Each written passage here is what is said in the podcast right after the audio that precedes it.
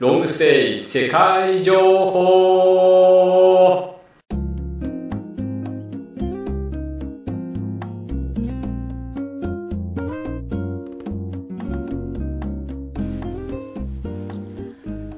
皆さんこんにちは。この番組はロングステイサポートクラブが提供しています。ロングステイ世界情報はロングステイを始めたい方にまたいろんな国でロングステイをしたい方へ少しでもスムーズに楽しいロングステイができるようにロングステイ財団登録アドバイザーメンバーにより各国から現地情報を放送しています。ロングステイ財団のスローガンでもある行ってみたい国から住んでみたい国へ。そして住んでこそ心がつながるロングステイをモットーにロングステイサポートクラブは情報発信基地として皆様に最新情報をお届けします。皆さんこんにちは。第6回のポッドキャストです。司会の大谷です。今日は少し変則的なんですが、前回に引き続きマレーシア情報です。前回はマレーシアでもボルネオ島に長年住んでいらっしゃる一般の方のお話でしたが、今週はクアラルンプールでロングステイしたい方のサポートをしていらっしゃって、ロングステイアドバイザーの資格を持っていらっしゃる方にお話を聞きたいと思います。えー、クアラルンプールから太田さんです。はい、ええクアラルンプールの太田です。今日はよろしくお願いいたします。あとですね、他にも参加しているアドバイザーの方なんですけども、順番に自己紹介お願いします。はい、こんにちは。クチン大好きの熊本です。よろしくお願いします。えー、こんにちは。マルタ大好きの古賀です。昨晩、えー、マレーシアから戻ってきました。よろしくお願いいたします。えインドネシアへ行ったり来たり、まだ続いています。水谷です。よろしくお願いします。伊豆の国から鈴木です。よろしくお願いします。それでは皆さんよろしくお願いします。よろしくお願いします。よろしくお願いします。このポッドキャストはロングステイアドバイザーの有志による勉強会を何回か続けてきたんですけどもなかなか内容も興味深いのでポッドキャストでできるだけ皆さんにも公開していきましょうということで始めました。先ほども申し上げましたが今回は前回に引き続きロングステイ先として6年連続人気ナンバーワンのマレーシアを取り上げます。えー、っとで今週はですね旅行業界ニュースもなしで早速本題に入りたいんですけども最初に太田さんのバックグラウンドといいますか、はい、どういうところで、えー、働きお働きになってらっしゃってどうしてクアラルンプールで仕事できるのかっていうのをちょっとお話しいただけますか？はい、そうですね。私はクアラルンプールに来てちょうど5年目に入ったところです。えー、実は2008年の5月にえー、その時あの日本のとある会社に勤めていたんですけれども、えー、日本のその会社からまあ転勤発令を受けまして、えー、それで、えーまあ、ちょうどそうですね4年と1か月前にクアラルンプールに参りました、まあ、そういう意味では最初は実はあの日系企業のあの駐在員という形で来たんですが、えー、まあなんだかんだで、えー、その後2年後2010年に実はちょっとその会社を退職しました。でそれでまあ日本に帰って働くんだろうなと思っていたんですが、まあ、私もそうなんですが私よりも実は家族の方がですかね、えー、マレーシアクアラルンプールが気に入ってしまって、えー、それで、えー、クアラルンプールでまた新たに、えー、職を探して、えー、で、えー、まあ結局そこでたどり着いたのがこのまさにあのマレーシアの MM2H マレーシアマイセカンドホームビザの、えー、まあ代理店ですけれどもまさにロングステイのサポートをする会社というところにたどり着きまして、えそちらの方で働くようになりました。で、そしてまたその後この5月から、えご自身で会社を立ち上げまして、やはりこの MM2H の申請代理店のやったりですとか、あとまあロングステイのサポート、また、えー、まあ、これはちょっと後々詳しくお話になっていきますけれども、えー、今マレーシアに日本の皆様がマレーシアに向ける目というのがだんだん変わってきているので、そういった幅広い、えー、ご相談に対応できるようなものをあのやっていこうということで新しい会社を立ち上げて今あのこういった形で業務をやらせていただいてます。あそうですか。そうすると、一番最初にマレーシアに行かれた時は、あの、旅行業界とかロングステイとか全然関係ないお仕事だったんですね。そうですね、まあ、ちょっと引っかかってる仕事ではあるんですけれども、えーまあ、そういう意味では本当来たのは自分の意思というよりも本当会社命令で来て正直なところ本当お恥ずかしい話最初クアラルンプールと言われて、まあ、クアラルンプール支店勤務を命ずと言われてクアラルンプールってマレーシアだっけかなインドネシアだっけかな みたいな慌てて地球儀を あのくくったぐらいのですねそんな感じで来たのが実は恥ずかしながら最初の状況です。それが今や皆さんにお勧めしている立場ということですか。そうですねやはりまあ4年間いて特にまあこれ2年前その日本の会社を辞める時、まあ、ある意味自分としては一大決心だったので、まあ、嫁さんにこう意を決して相談したんですけれども、まあ、軽いノリで「あそう辞めるのあいいんじゃない?」であなた日本に帰るのあいいんじゃない？でも私と子供たちはまだここにいるからねみたいな感じでですね 軽いノリで言われるぐらいちょっとショックなショックな反面まああね、家族もそういう感じだったら自分も少しマレーシアでやってみようかななんていうふうに思えるようなそういう場所ですね、ここは。あの駐在に来られてで、リタイア後、マレーシアにあのお住まいになるって方、結構多いですよね、マレーシアの場合はね。ですよあの特に多いのが本当私の妻ではないですけれども結構、えー、奥さんがやはり気に入って本当冗談抜きで旦那は気にするんだけれども私ここに残りたいからビザ取るわみたいなご相談があったりあと本当ねあの40代50代の頃マレーシアに駐在してた方、まあ、その方がちょうど60を超えて、えー、定年退職を迎えて、えー、結構各国いろいろと駐在してた人でもやっぱりマレーシアが一番良かったわ。でマレーシアビザがあるからまたこっちに来ました、みたいなそういうお話もよく聞きます。なるほど。私もあの仕事で海外に赴任してたことあるんですけど、やはりあの奥さん子供は帰りたくないっていうのはありましたね。そうですね。ただ国がアメリカだったんで、ビザのハードルも高いし、えー、物価も高いので、それはその良さを知ってたマレーシアいいでしょうね。そうですね。やはりね、そんな気軽にそういうふうに思えるのも、やはりまあ、大きなやはり生活費が自分である程度コントロールできる範囲で、えー、まあ、暮らせるというのが一番大きいと思いますね。そうですか？であの一番のお仕事メインはやっぱり MM2H になるんですか？はい、やはりメインの仕事は MM2H の仕事ですけれども、まあえー、特に昨年からでしょうかあの MM2H 取られる方も今までマレーシアマイセカンドホームという、まあ、セカンドライフのような形で、えー、まあ、定年退職後のセカンドライフを楽しもうという、まあ、方が、まあ、ほとんどなんですけれども、えー、最近この MM スイッチを使ってもっと若いご家族ですとかいろいろな方があの例えばねお子様を連れて教育をさせたいとか、まあえー、日本の仕事と、まあ、マレーシアの仕事を、まあ、半々みたいな感じで、え滞在しようとかそういうお問い合わせが増えてきてますので、えそういったあの若いファミリー層ですとかビジネスを考えられている方の対応もやっていこうと考えてます。まあ、そうですか。その MM2H についても、まあ、あの、マレーシアに興味ある方はみんな知ってると思うんですけども、簡単にもう一度ご説明お願いできますか？そうですね、はい、あのまさに先ほど大谷さんからもお話あった通り今、マレーシアが、えー、ロングステイ財団のアンケートで6年連続暮らしたい国ナンバーワンとなってますけれども、えー、まさに MM2H マレーシアマイセカンドホームはその暮らせる、えー、ことを可能にしてくれる、まあ、ビザであります。えー、まあ、MM2H とま略して言ってしまいますけれども、まあ、これどういうものなんですかというと、えー、マレーシア政府が国交のある全ての人種国籍の人々に門戸を開いている、えー、ロングステイ退職者に向けた長期滞在ビザという定義になっています。で実際内容としましては長期という意味は10年間滞在ができますよ、まあ、この10年間の間に自由に出入国が可能なビザということです。でこのビザのお話をしているとたまにちょっと勘違いされる方がいらっしゃるんですけれどもあのビザを取るとその国に住まなければいけないんですよね。というご相談を受けることがありますけれどもあの MMSH に対しては、え関してはそういったあの強制的に滞在しなければいけないとかそういった義務が一切ありません。あのこれ10年間のビザですけれども人によっては極端な話働いてる間23年間はマレーシアに来れないということでビザ取った後23年間ずっと放置してる。なんかそんなことも可能です。これが国によってはあの1年ごとにあのビザの裏書きをしなければいけないから移民局に行かなきゃいけないとかあのちょっとややこしい手続きがある国もありますけれども、えー、ことマレーシアのこの MM2H に限って言うと、えー、10年間もう本当権利をもらってるよということなので、えー、非常にあの使い勝手のいいビザになってます。あと特徴としましては、これあの今、申請に年齢制限がありません。あのちょっと経済条件がいろいろと出てはきますけれども、えー、年齢制限がないので、えー、もちろん退職がこの方も取れるし、あとまあ若いそのファミリー層が今増えてるとお話ししましたけれども、そういう若い方も申請することが可能ですと。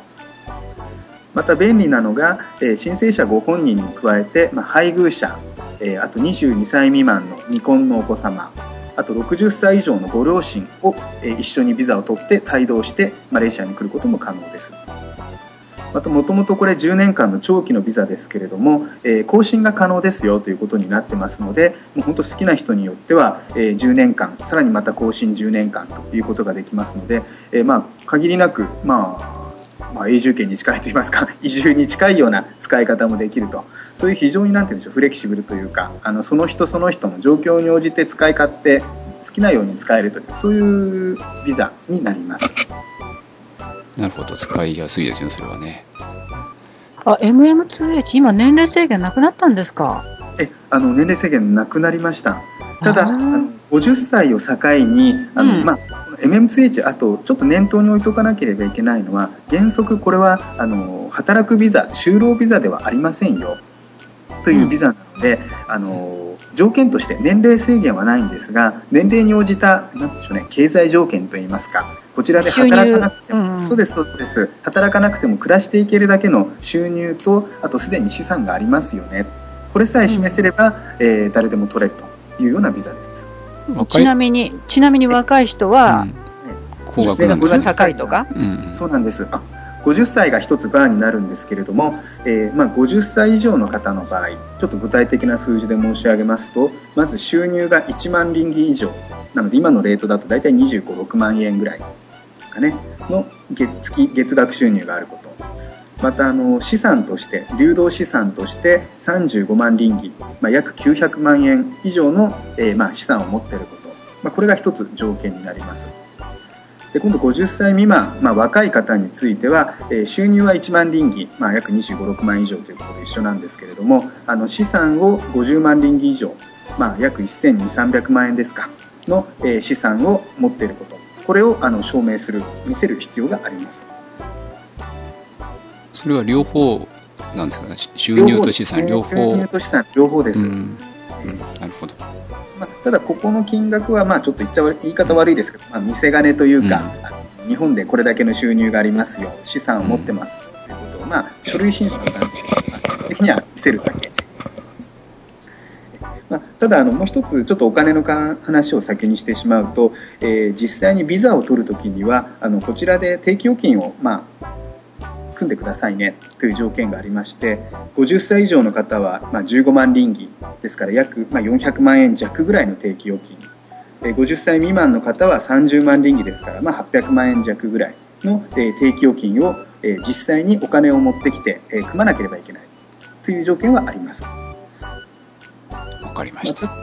ただこれ定期預金ですから、まあ、利息はねあの自分で、まあ、特にこちらの国日本と違って定期預金の利息が今1年ものの定期で3%から3.2%ぐらいつきますから、まあ、その預けたもの、まあ、これがそのまま、まあ、普通預金に利息を移せば、まあ、極端な話年に1回ぐらい日本を往復するエアアジアで日本を往復する航空券ぐらいのね 運賃は出ますのでそういう意味ではあまり皆さんそこはあのハードルとは思ってらっしゃらないですね。そうですね、利息高いですもんね。えあと、それで提供金も、あの、年数経つと一部下ろせたりするんですよね。そうですね。あの、1年、1年経ったら、えまあ、これ目的がちょっと限られるんですけれども、うん、え住宅購入ですとか、うん、医療費、まあ、子どもの教育資金とか、まあ、そういう意味では本当こちらで、えー、生活費として、えー、使うようなものの条件に限って、えーまあえー、その中から少し引き下ろすことが可能です。以上でいいですかね、メツエチ周りは。うん。うん、なんかあります、ね、皆さんご質問。どうですか？ではそう、はい、もう一つ、あの、うん、えっ、ー、と、MM2H 一応最長10年じゃないですか。はい。でも、あの、例えば、3年だけ取りたいわっていうふうな取り方ってできるんですか？えっ、ー、とね、そういう取り方はないです。あのあまあ、じゃあ10 10年、うん10年最初に取っておいて、例えば3年後、まあ、4年後、もうこのビザ、まあ、いろんな事情によっても使わなくなったっていうことであれば、その時点でキャンセルすることができます。ああ、じゃあ最初は一応10年ということで取るわけですね。はい。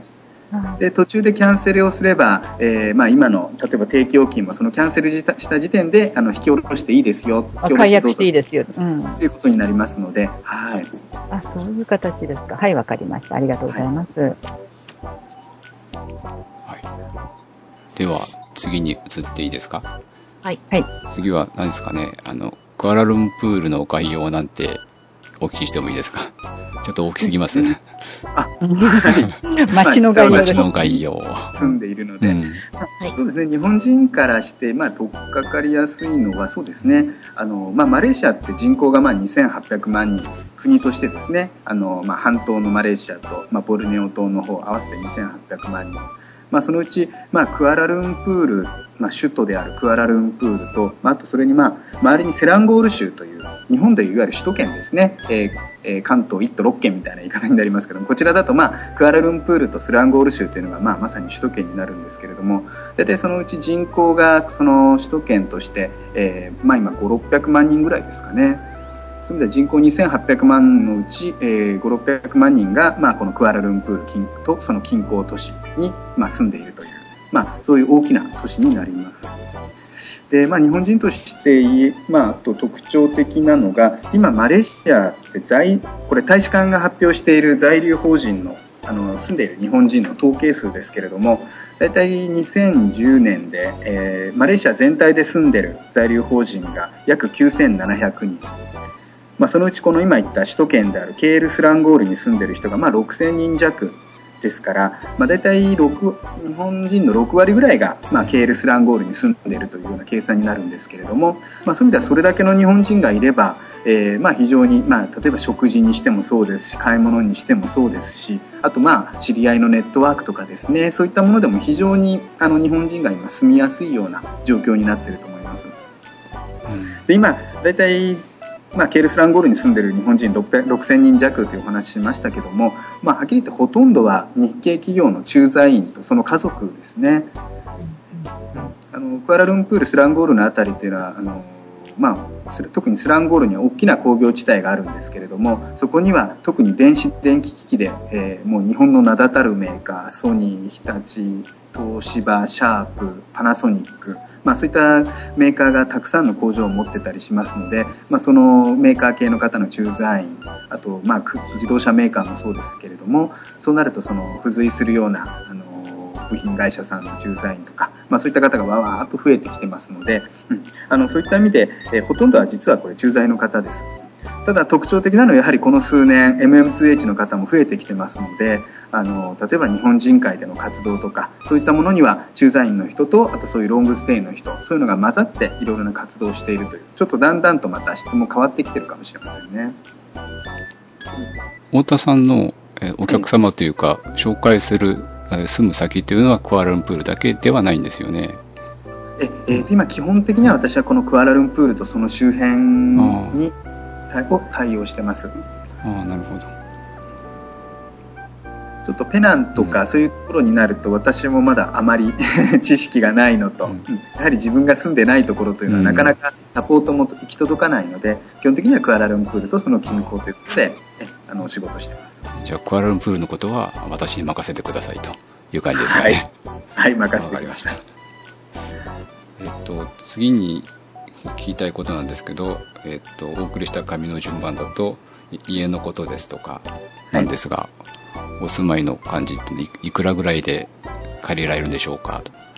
ですね、あの本当、クアラルンプールいいのはそれだけ日本人がいっぱい住んでますのででまたあとクアラルンプールの特徴的なところとしてはあの住宅街が本当にあのいろんな住宅街があります。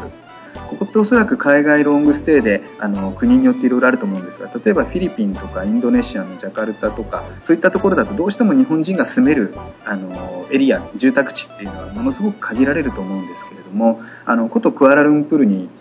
ついて言いますと本当もう人それぞれ、えー、例えばやっぱり、えー、街のど真ん中賑やかなナイトライフとあの、ね、便利さを追求するなら街のど真ん中に住むこともできれば、まあ、せっかく南に来たんだからね朝はあの鳥の鳴き声で起きたいわみたいなところであればちょっと郊外の緑の多い住宅地でゴルフ大好きな人だったら、えー、ゴルフ場とコンドミニアムがなんでしょう一緒に開発されているようなそういうエリアですとかあのそういうふうにまず幅広くあの選択することができます。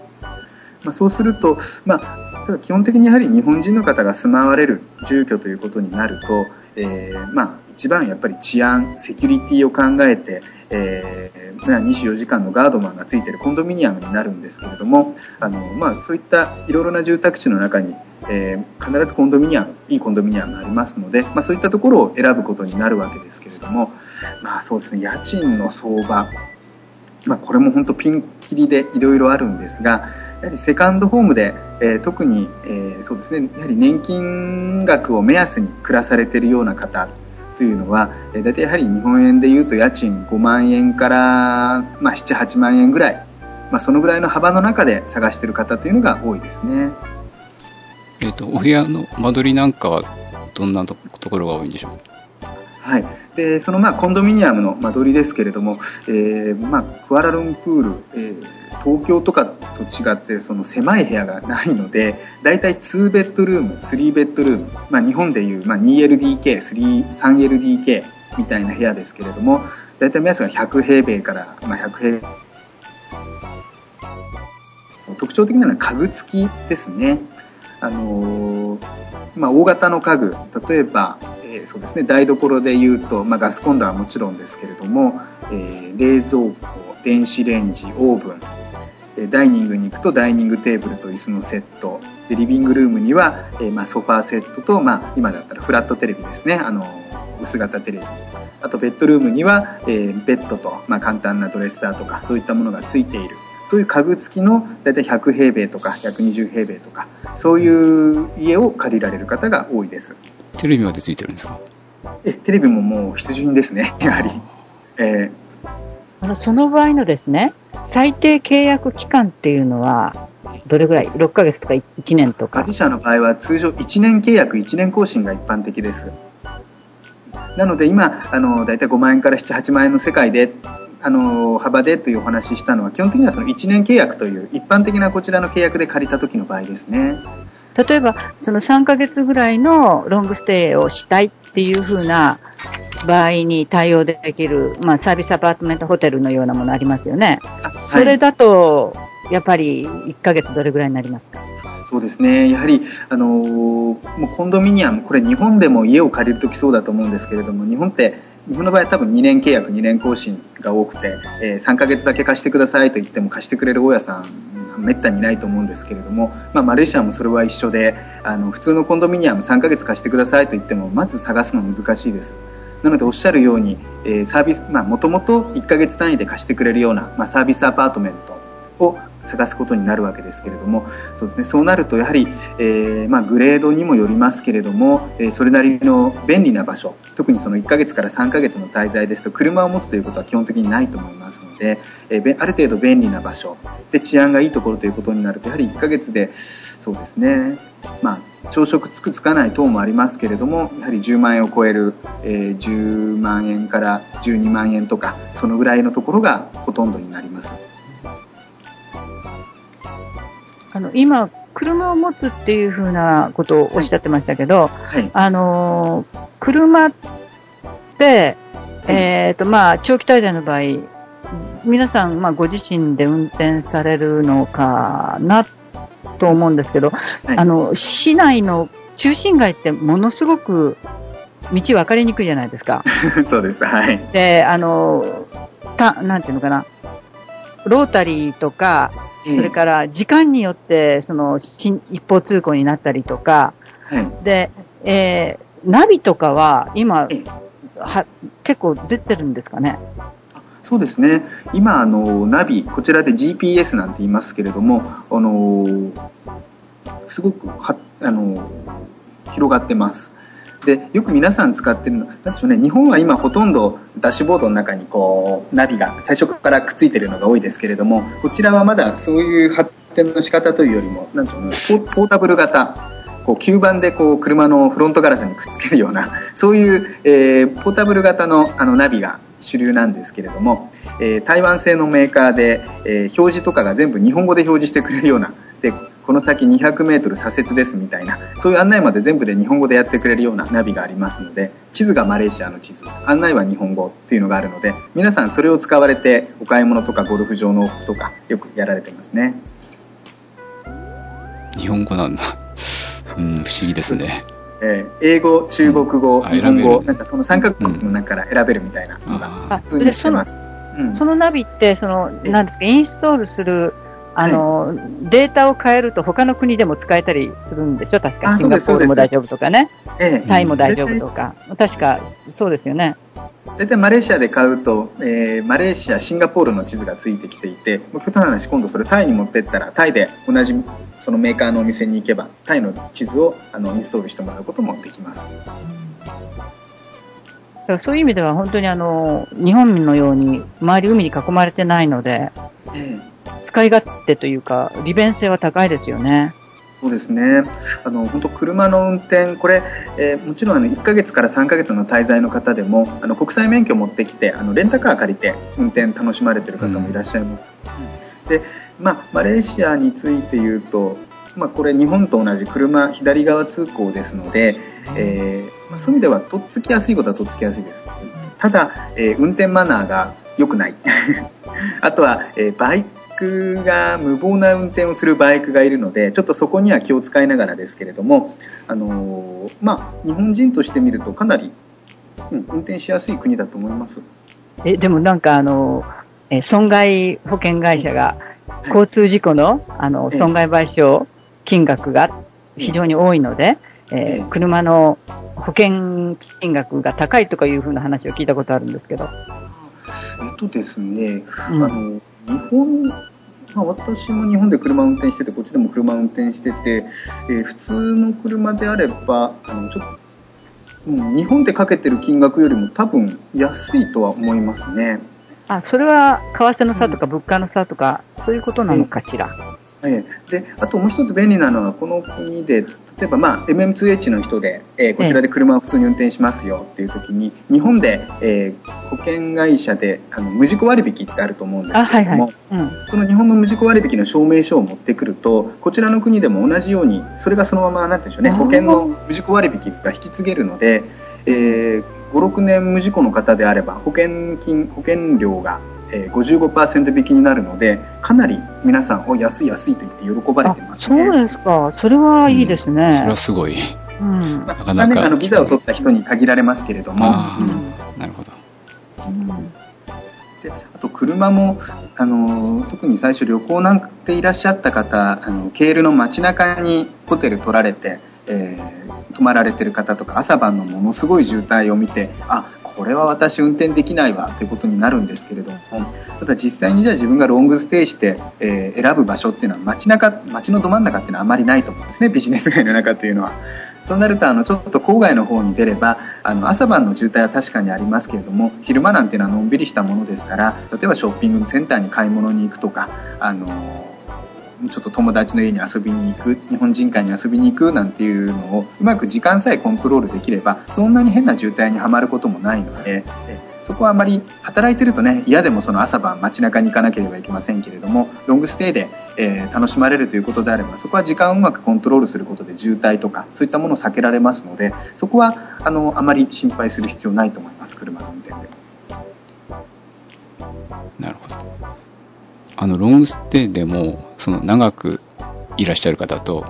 まあ、ビザなしで1ヶ月、3ヶ月ぐらいでっていう方いらっしゃると思うんですけども、短い期間だとすると、まあ、車じゃなくてね、あの普通の交通機関で、公共交通機関で街の中を楽しむっていうのは可能でしょうかね。そうですね。あの私も本当1ヶ月あの1ヶ月から3ヶ月の方、うん、大変多いですよね。あの特に冬の間、日本が寒い時にあの毎年のようにいらっしゃる方も、えー、いらっしゃいますけれども、えー、そういう時には本当車よりも割り切ってタクシーバスあとまあ、えー、街中であれば LRT という、まあ、ちっちゃな地下鉄みたいなものそういったものを使った方がおそらく割安だし、えー、安全だと思いますなるほど。あと、心配なのは医療状況なんですけども、クアラルンプールはその大きい町なんで、大きい病院もいっぱいあるんではないかと思ってるんですけど、どんな状況ですか？そうですね。あの私立の総合病院で大きな病院があの本当設備も整っている病院があのいっぱいあります。あと、まあ、クアラルンプールがいいところは、例えばあの日本人のお医者さん、まあ、マレーシアに今1人しかいらっしゃらないんですけれども、えー、日本人のお医者さんも1人、クアラルンプールの病院にいらっしゃいます。あとそれ以外でも、えー、日本語を話せるお医者さんあの日本の大学の医学部を卒業したようなお医者さんとかがいる病院が私が知る限りでも3つあります。あとは、えー、お医者さんはいなくても日本人の看護師さんをえ置いている病院も多くありますのでそういった意味では、え言葉の問題とかあと設備の問題とか含めてクアラルンプールは全く問題ないと思いますね。あそうですか、うん。えー、あとは私が聞きたいのは交通機関ので、えーと、通信環境インターネットですとか携帯電話ですとかそういうのはどんな金額とどんな契約形態になってるんでしょうか？ですね。あのここに来て私も一番驚くのはあのスマートフォンの普及率が日本よりもすごいなと思うのはいつも思うんですけれどもあの特徴としては、えー、インターネットで多いのは、えー、普通に家に引こうとするとちょっと遅れてるというかついに去年か2年前までは ADSL しかなくてようやく1年ぐらい前からあの光ファイバーがつながるようになったんですけれどもそれでもプランが5メガ10メガ15メガぐらいなのであんまりそんなに、まあ、特別早くはない。ただまあ安定して、まあ、YouTube を見たりとかあのそのぐらいの環境には今家の方ではなってます。で特徴的なのはそれただちょっと高い例えば私が家で使ってるのはその5メガの光で、えー、月150リンギぐらい。だからまあ4000円ちょっと払ってるわけなんですけれども。日本と変わらないですね。そうなんです。日本と変わらないか多分それ以上に高いと思うんですけれども。いやあの東南アジア感じるのは、うん、日本と金額的に変わらないんですよ。だから他のなんていうのかな他の物価が安いからあなるほど。すごい割高に感じるんだけど、うん、あのブランド品、うん、あの、ね、ワールドブランド品が全世界同じ値段なように、うんインターネットも大体同じ値段みたいな気がします。うん、だから、うん、他の物価が安いから高く感じインドネシアも大体それぐらい値段値段するんですよ。自分の家に引こうと思うと。だから、あの、要するに、えー、一番最初、日本にインターネットが個別家庭に普及され、し始めた頃って、1万円超えてたじゃないですか。うん、うん、うん、その時代なんですよね、多分。そうですね。まさにこれから発展していく時代ですね。だから個別ではそういう状態。だから今皆さん、あの iPhone とか、無料 Wi-Fi のところに、あの無無料、なんだっけ、ネットカフェの無料にネットカフェみたいなところがあって、あの、そういうサービスをしてお客さん集めてるっていう携帯の飲食店が多いですよね。そうですね。あの経営もまさにそうで、あのやっぱり当地の物価水準からするとインターネット家に引くっていうのは高いので、若い人なんかはまさにそのまあスマートフォンとかそういうのを持って、えー、お店に行ってもうフリー Wi-Fi がまさにねファント水谷さんのおっしゃる通りお店の方も集客の手段になっているので、えー、もうそこに行って家じゃなくてそこで外のお店で、えー、Wi-Fi つないで、え楽しんでるという人が多いですね。別にこれはあのネットカフェだけじゃなくて、まあ、スターバックスなんかももちろん引いてますけれども普通に街のちょっとした喫茶店みたいなところ、えー、バーみたいなところだともうドアのところにデカデカと Wi-Fi アベイラブルみたいな、ね、Wi-Fi タダで使えますよみたいなので 貼ってあってもうそこでやりますね。なのでノートパソコン持ってる人なんかはそれこそコンセントなんでしょう電源コードまで持ってお店にガチャンってつけて1時間2時間3時間粘ってる人なんかもいますけれどもそういうとこというのは、そのフリー Wi-Fi と書いてあって、そのお店に入ると、もうそのまま黙ってフリーで繋がるんですか？それとも、なんか、えっ、ー、と、パスワードをもらって繋ぐんですかね？お店の人にあのパスワードを聞いて、うん、でそこでパスワードを使って、えー、つなぐという場合が多いですかね。お客さんだったら教えてくれると。はい、そうです。あの近くまで行っちゃダメなんでね。でもまあパスワードね、一回設定しちゃうと、コロコロお店も買えないので。そうか。え隣のお店のをちゃっかり使うこともありますね。個人で引く場合の、あの、えー、っと、設置の期間ってすぐに連絡すれば、あの、来てくれるんですか？つつながるんですか？えー、とですね、ここがまたアジアですけれども、はい、まあ1週、1週間ぐらい覚悟しておいた方がいいと思いますね。ああ、なるほどね。で、その設置料金っていうのは？えっと、そうですね、えー、今、えー、一番使っているのがこちらの TM テレコムマレーシア、まあ、日本でいう LTT ですね。はい、で、そこでやると、まあ、私が使ってるプランだと1ヶ月5メガで150リンギ。で、設置料が確かね、200リンギかな。はい。最初の初期費用として200リンギ。あと月150リンギっていう感じですね。はい。100リンギですね、設置料が。あ、200リンギ。200ですね。はい、失礼しました。はいで、あとあの、200域の中に Wi-Fi のルーターとか、あとあの、電話機が1個ついてきます。はい。ああ、なるほどね。はい。なので、まあ、まあ、まあ、まあかなという感じですかね。そうですね。はい。で、その電話機も使えるんですよね。そうです。普通にあの、なんて言うんでしょう。あの、IP フォンですね。自宅用の。して、国内通話もできるし、えー、国際通話も申し込めばできます。はい。あと、それから外国人の多いコンドミニアムなどでは、ケーブルテレビですでにもう、あの、建物の中の LAN 配線ができてるところなんかもありますよね。そういったところは簡単に。ただ、お家賃はそんなに安くないかもしれない。そうですね。テレビ、まあ今あの、こちらの衛星放送会社とかそういうのが、あの、今、だんだんと広げてるような状況ですね。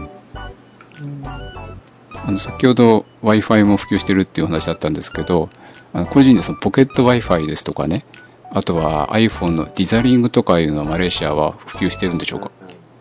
そうですね、あの今、えー、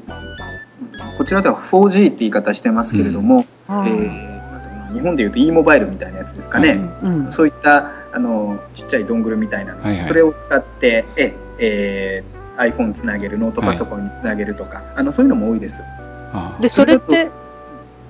あすいません。それってあれですよね。SIM カード変えられますよね。隣の国に行ったりシン、シンガポール行ったりしたら。そうですね。例えば、ねえー、iPhone とかそういうのだと、こちら SIM フリーで普通に売ってますので、うん、こちらで買ったのを、えー、シンガポールに行けばシンガポールの SIM カードに切り替えれば使えますし、えー、それで日本と違ってあのプリペイドが結構あの普及してて、プリペイドカードで3ヶ月ぐらいを安く、安安くか、安くはないのかもしれないけど。いくらぐらいなんでしょうね。わかんないですかね、そこまでは。値段はちょっとわかんないけど、そういうふうな使い方も可能ですよね。うん、ねあの固定的に契約してしまわないで。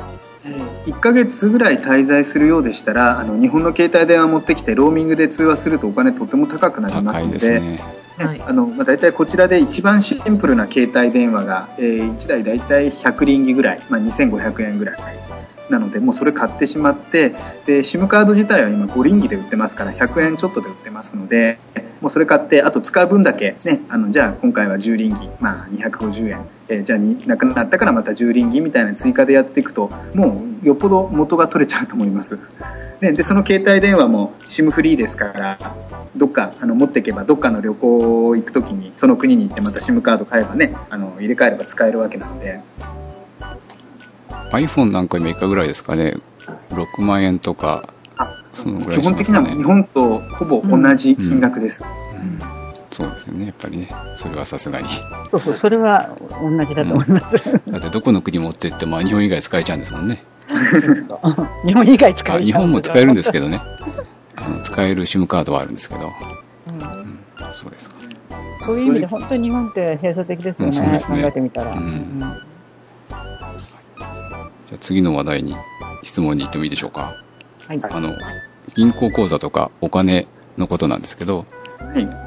簡単に口座開けるんですか？もちろんあの、MM 通知取られた方は開けるんでしょうけども、旅行者って開けるんですかね？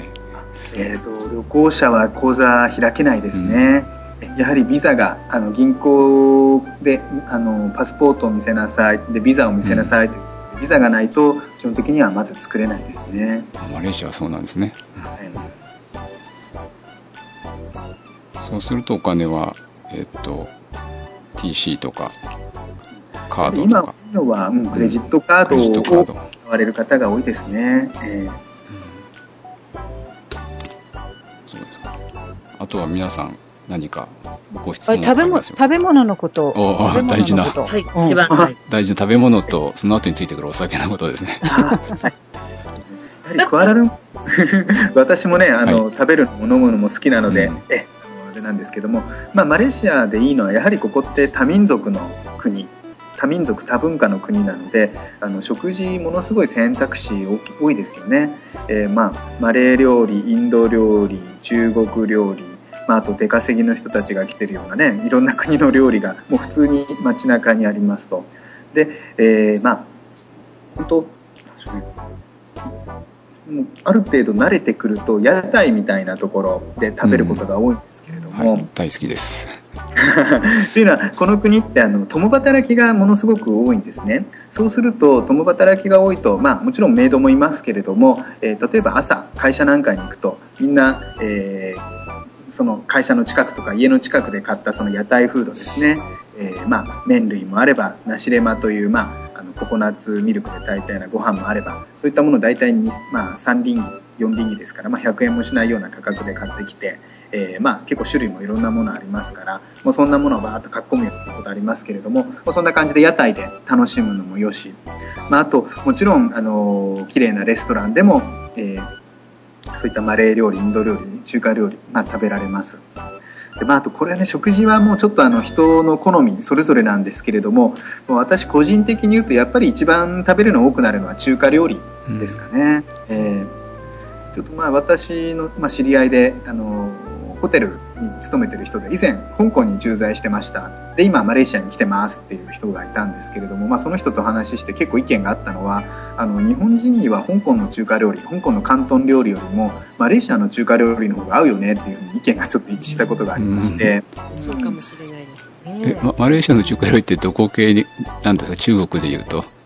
オリジナルなんですかね？かなりですね、うん、そういう意味ではアレンジされてると思います。なるほど。食べやすいですよね。そうですね。もちろん四大料理もあるんですけれども、あの特に、えー、まあ、流れて、流れてきたっていうのは変だな。その、中華系マレーシアの人で、えー、多いのは、やはり南の方、北県とか、そちらから来てる人多いので、なんでしょうね、特別辛くもなく、かといってそんなにギトギト脂っこくもなく、みたいな料理で、あの、もともと食べやすくて、それにまあ、南国の素材をうまく組み合わせてるので、なんですかね、ちょっとうまく表現できないんですけれども、あの、食べ飽きない感じとか、えー、口に合う感じとか、私も、うん、香港の本格的なものよりも、まあ、慣れちゃったせいもあるかもしれませんけれども、私は好きですね。わかりますね。うん、その中華料理タイの中華料理も同じような感じですよね。やっぱり食べやすいし、こっちの口に合ってる感じがしますね。そういう中華料理って、あの、ホテルとか、えー、何々四川飯店とかそういうんじゃなくて、庶民の方が食べるような中華レストランですよね。そうですね。そうですよね。で、安くて美味しくて、本当にあの、ロローカルのチャイニーズの、あの、お友達と一緒に食べに行ってというふうな、そういうところだと、本当に今おっしゃる通りのような味だと思う、思って安いですし、うん。でも、なんで、注文するときにやっぱりある程度そのお料理知らないと、あるいは言葉である程度表現できないと、注文難しいんじゃないですか？あの一番最初は確かにそういうのあると思います。あの本当知り、ま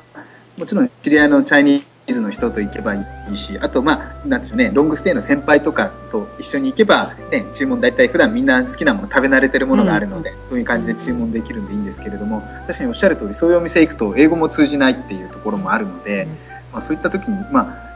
そうですね、行くと最初の時とかはもう隣のテーブル見ながら美味しそうなのあったらこれこれとかですね、指さしてはいこれこれみたいな感じで注文することが多いですかね。う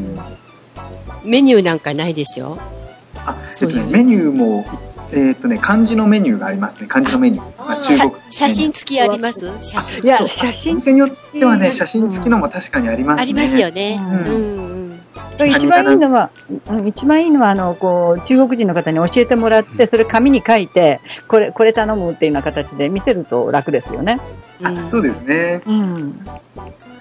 あとまあガイドブックなんかでねあの写真なんかがあったらこんな感じって言うと指すとああ分かった分かったって感じで出してくれるようなところもあります。あの屋台風のところで、えーと、シーフード専門の屋台もありますか？あります。はい。あの、なんでしょうね。あ、えー、屋台風のところか、屋台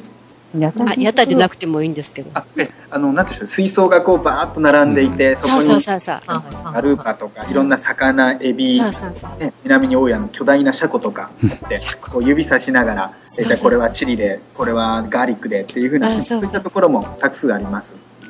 ただ、あれでしょ、クアラルンプールはやっぱり盆地っていうか内陸になるから、シーフードは海の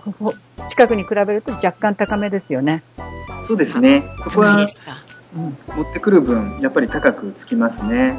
あの例えば一、まあ、半日ドライブで、あの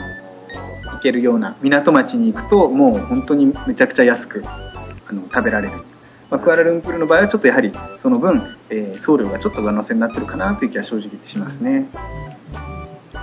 それは熊本さんドライブした方がいいですね。した方がいいですね。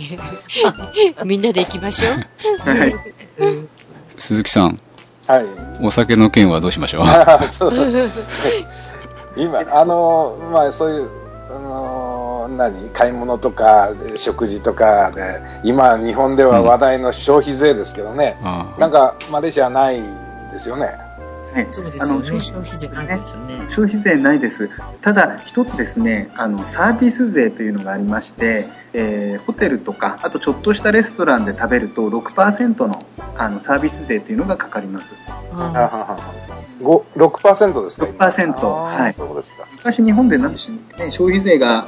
ある前になんか、物品税じゃないけど、なんかあったような 税金の感覚ですけれども、屋台なんかではね、そんなのないんですけれども。昔ありましたね。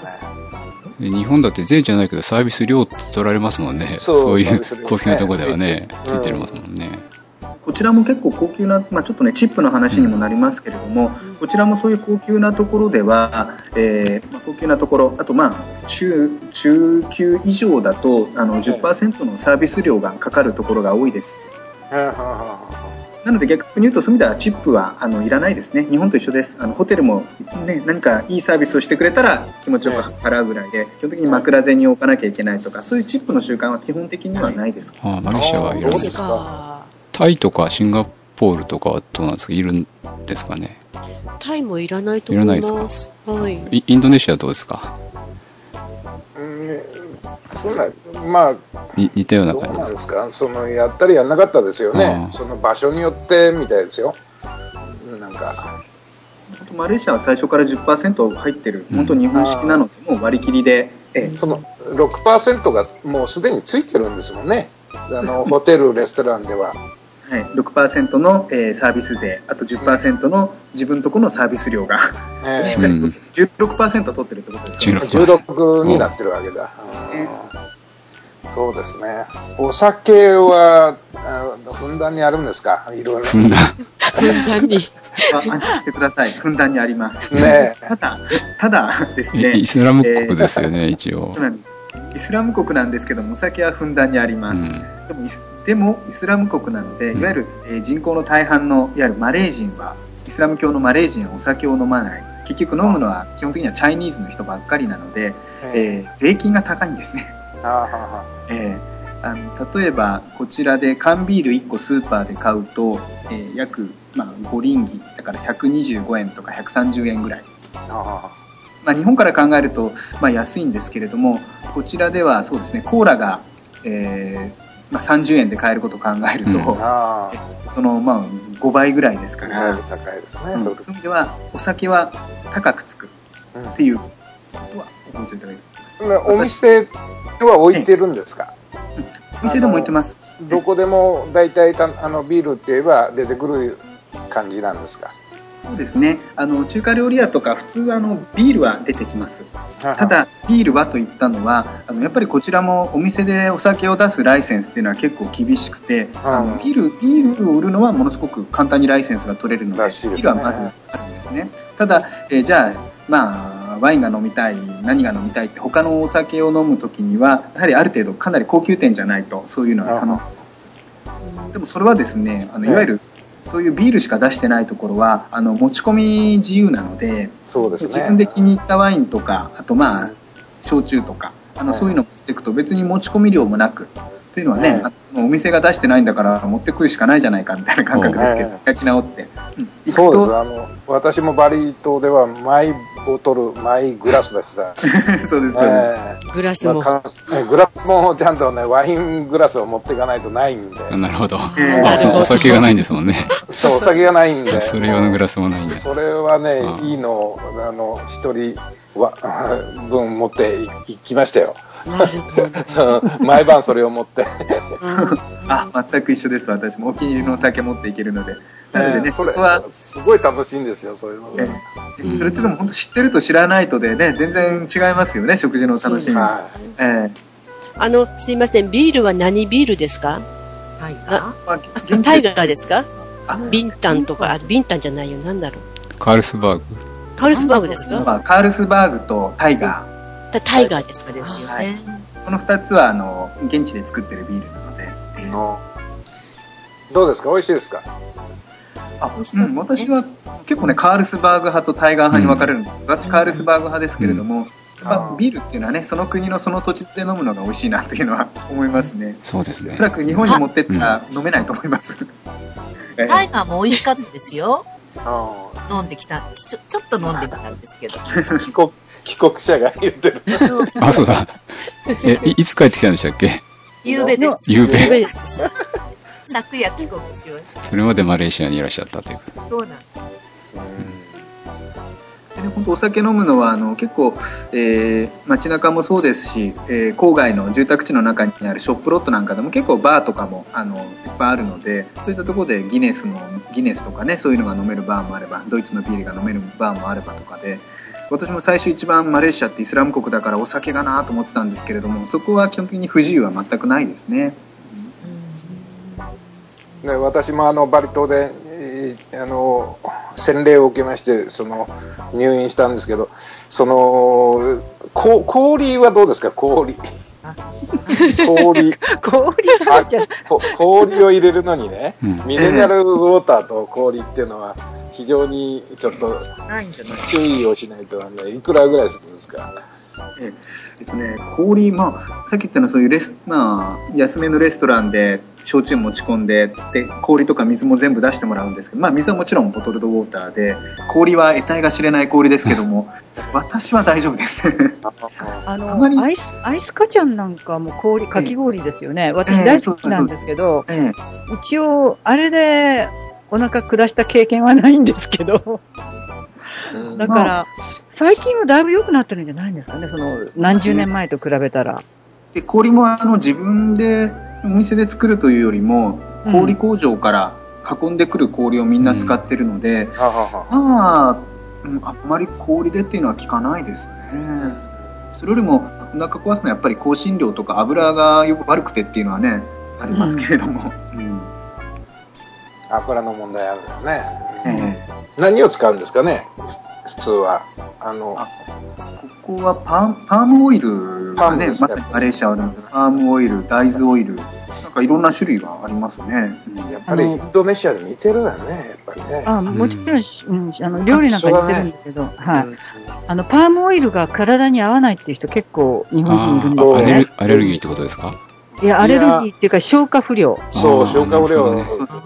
私もそうなんですけど。うんなんかね、本当、ね、屋台食べ歩きも楽しいんですけども、いっぺんに、本当、私もこちらに来た時お話しするんですけれども、ねまあ、長くいるんだから最初そんな焦って毎日食べに行かなくてもね、ちょっと食べるもの合う合わない、ね、氷もそうですけども油もあるから、まあ、徐々に徐々にねそういうのチャレンジしていけばいいんじゃないですかってお話しするのはまさにおっしゃる通り人によってあの油が合わないあと大豆とかのねアレルギーとかもちょっといろいろあると思いますので、うん、そこはやはりゆっくりゆっくりとがいいと思います。番組の途中ですが一つの番組としての目標時間1時間にはとても収まりきらないのでこの辺で前半として終了します。この続きは後半としての番組でお聞きください。よろしくお願いしますいろんな感想や要望、番組で取り上げてほしい国などもぜひメールで送ってください。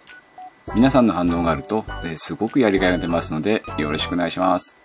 メールアドレスは、longstay24-gmail.com longstay24-gmail.com です。です。ブログにも書いてありますのでよろしくお願いします。では次回の配信も楽しみにしてください。さようなら。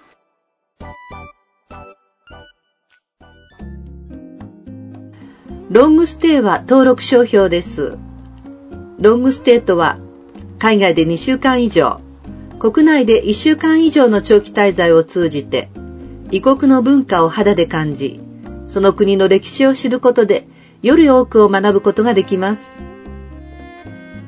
人々との交流を通じてお互いを理解し、お互いの心がつながり、人々の心を癒し、それが日常生活の向上につながっていくというライフスタイルを言います。特に海外滞在型余暇は国際文化交流の手段として脚光を浴びています。海外ロングステイを体験した方々からは、異文化に触れ、お互いの国の理解が増し、自分はもちろん、日本という国を客観的に冷静に見つめ直す良い機会となった、という声が多く寄せられています。このように、海外ロングステイは国際的なバランス感覚を体得できる近道でもあります。皆さんも夢の実現に向けてロングステイの第一歩を始めませんか？